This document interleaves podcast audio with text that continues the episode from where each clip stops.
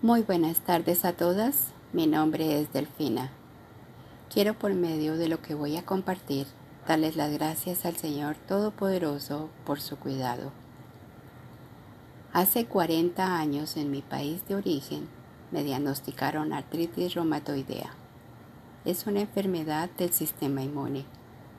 Me decían que para esta condición no había cura y que en ese momento solo había medicamentos para controlar el dolor.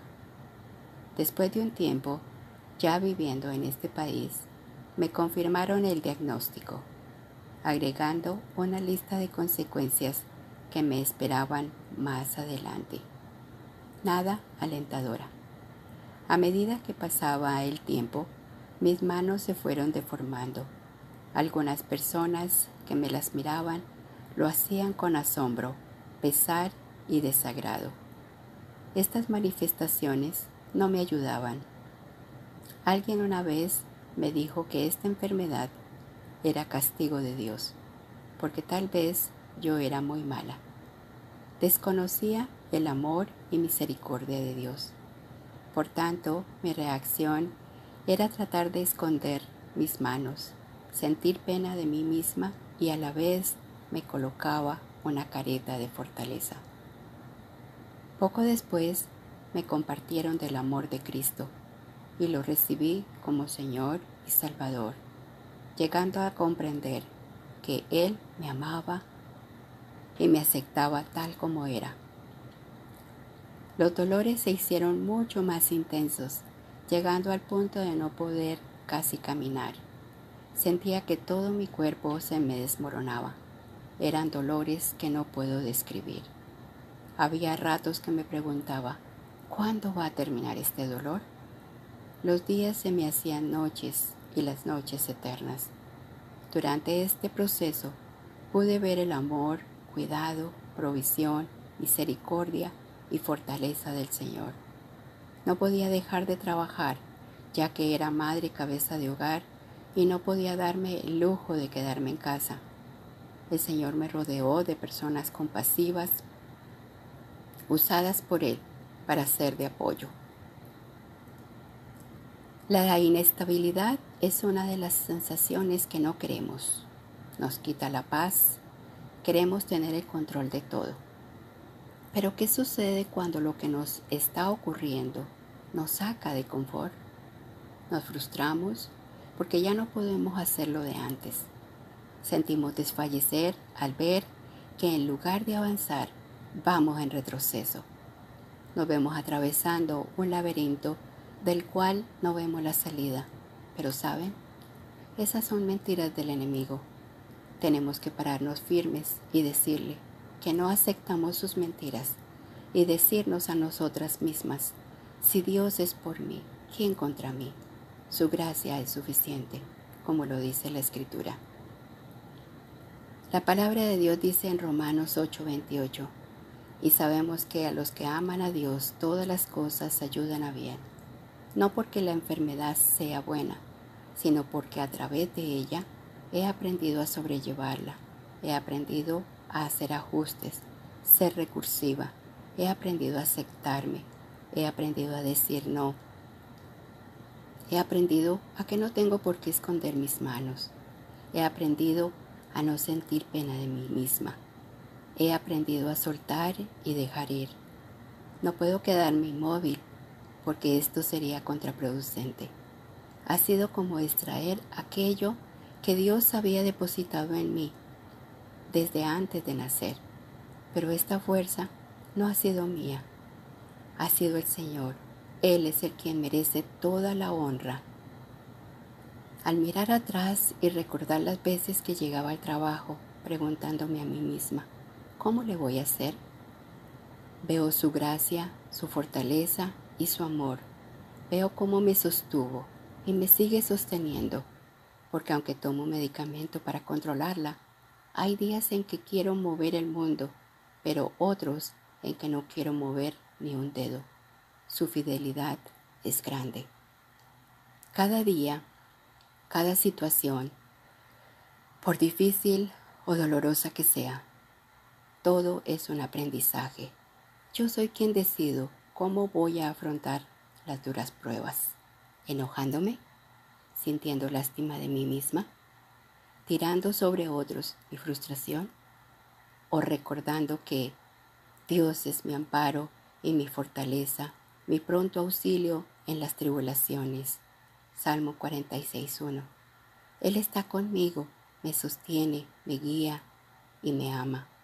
Él sabe, el saber que el Señor tiene el control de todo, me da la seguridad que aunque esté este problema no ha sido erradicado, Él está a mi lado sosteniéndome y su voluntad es perfecta.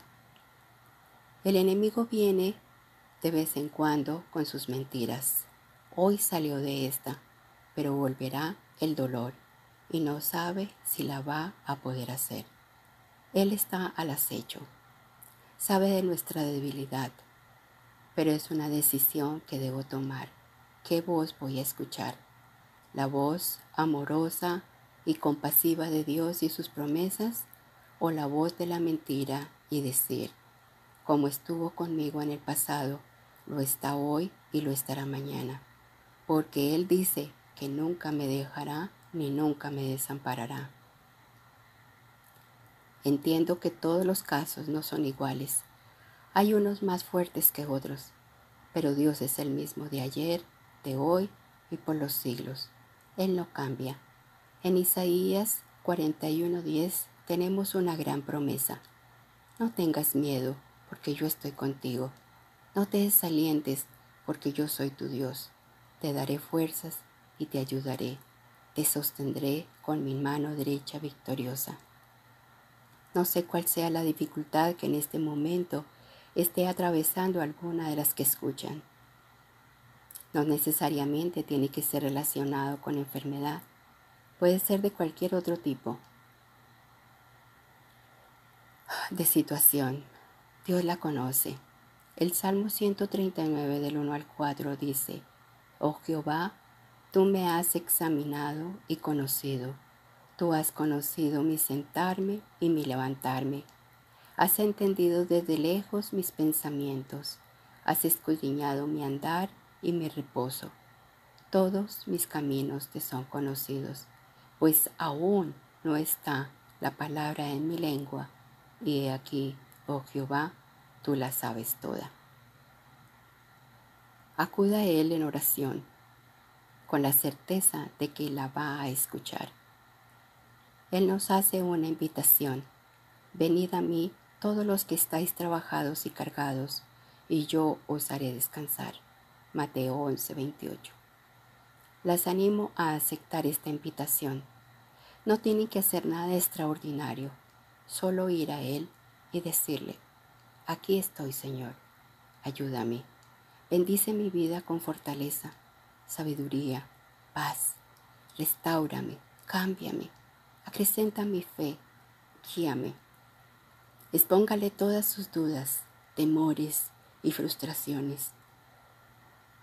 Pídale que sane su corazón, sus heridas y recuerdos. Dígale que lo necesita. Entréguele el control de su vida. Él tiene su oído atento. Tené tenemos otra promesa en Jeremías 33:3. Clama a mí y yo te responderé y te enseñaré cosas grandes y ocultas que tú no conoces. Dios es bueno todo el tiempo y su fidelidad es grande. Animo también a aquellas que aún no han hecho una decisión de recibir a Jesucristo como Señor y Salvador de sus vidas y decirles que este puede ser el momento. Lo único que tienen que hacer es decirle, Señor Jesús, te abro la puerta de mi corazón y te recibo como Señor y Salvador. Reconozco que te he fallado, que moriste en la cruz por mí, que resucitaste y que ahora estás sentado a la diestra del Padre. Gracias por amarme y aceptarme. Romanos 10, 9 y 10.